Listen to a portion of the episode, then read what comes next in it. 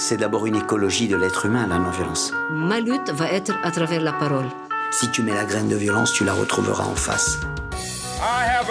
Ne jamais obéir. Urgence climatique, justice sociale. D'abord dénoncer le système. Mobilisation citoyenne. On ne peut pas être dans la violence et l'humanisme à la fois. La force de la non-violence. Article.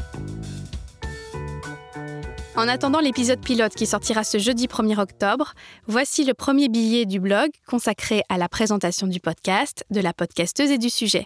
Vous pouvez lire cet article sur force-nonviolence.fr ou l'écouter. Dans l'idéal, je compte publier un épisode tous les 15 jours et un article ou une création sonore les semaines sans épisode. Ça, c'est dans l'idéal. J'ai créé le podcast La force de la non-violence et ce site pour mettre en lumière les possibilités que nous offre la non-violence, cette force méconnue qu'elle porte qui pourrait faire le poids face aux injustices du système capitaliste si tant est que nous soyons informés et formés.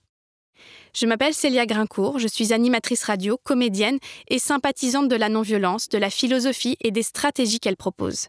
Je ne suis pas une spécialiste et c'est bien pour ça que j'irai à la rencontre de celles et ceux qui le sont. J'ai envie de me documenter, de partager mes découvertes, de faire connaître les particularités de l'éthique et des actions non violentes.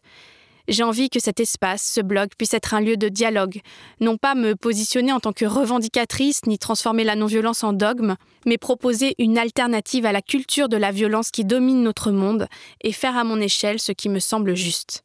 Alors, qu'est-ce qui m'a amené à m'intéresser à un sujet pour l'instant encore relativement ignoré en France? Je suis engagée depuis de nombreuses années auprès de plusieurs associations écologiques et médias citoyens, notamment parce que toutes les formes de domination et toutes les destructions produites par notre système néolibéral me révoltent. En tant qu'actrice, j'ai participé à de nombreux projets dénonçant le système et proposant des alternatives, et puis j'ai tout simplement choisi ce métier car je crois que le théâtre est un humanisme. L'idée de non-violence, je l'ai rencontrée pour la première fois par le biais de ma vie personnelle, en tant que maman, car j'étais confrontée à des conditionnements qui me semblaient plus forts que moi. C'est là que j'ai découvert tout le courage qu'exige l'approche non violente, la remise en question qu'elle requiert. Par la suite, je suis devenue membre de l'OVEO, l'Observatoire de la violence éducative ordinaire. J'ai créé une émission dédiée aux droits des enfants sur la radio Cause Commune et j'ai écrit pour le blog Enfance épanouie consacré à l'accompagnement respectueux des enfants. Le déclic concernant ce podcast est venu d'une émission que vous connaissez peut-être, Thinkerview. Un jour, Jean-Marie Muller, qui est l'auteur français qui a le plus écrit sur la non-violence, était l'invité. Le présentateur, à un moment, lui déclare abruptement C'est pas très sexy quand même la non-violence. Et je me suis dit qu'il n'avait pas tort. En France, en tout cas, ça semble un concept désuet, ridicule ou utopique. Je pense que c'est en partie parce que nous vivons dans une société très imprégnée du patriarcat que la non-violence est ainsi sous-estimée. Elle est souvent vue comme un aveu de faiblesse ou de lâcheté, ce qui témoigne d'une méconnaissance de ce qu'elle est. En tout cas, je me suis dit que la voie était tracée, s'il fallait en passer par là, rendre sexy la non-violence, dans le sens la démocratiser, la vulgariser, diffuser son esprit, comme me l'a soufflé Ogarit Yunan, une activiste libanaise cofondatrice de l'unique université au monde entièrement dédiée à la non-violence, et l'une de mes prochaines invitées.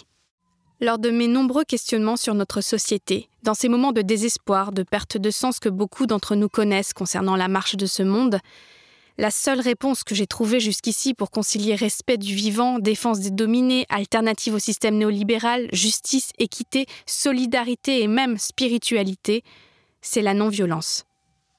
Donc, qu'est-ce que cette non-violence qui réunit tout ce à quoi j'aspire? Une définition toute simple ne suffirait pas, sinon je ne créerais pas cette émission.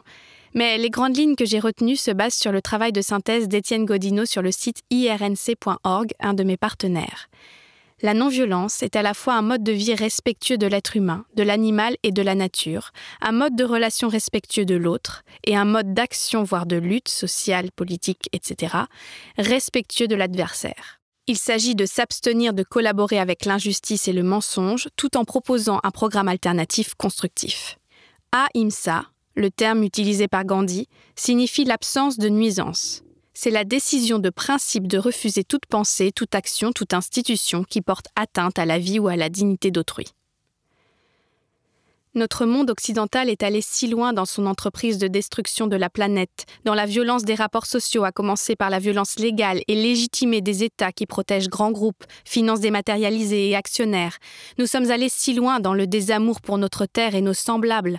Je pense, et ce n'est qu'un exemple parmi tant de tragédies, à ces migrants morts en mer ou retenus dans des camps. Nous sommes tombés dans un tel cynisme qu'aujourd'hui l'une des seules issues pour l'humanité, selon moi, est sans doute l'alternative qui me semble la plus valable, pour nous en sortir, c'est la non-violence. Sinon, à quoi bon? Voulons-nous adopter les comportements des dominants, reproduire leurs crimes, détruire la planète, nous détruire nous-mêmes?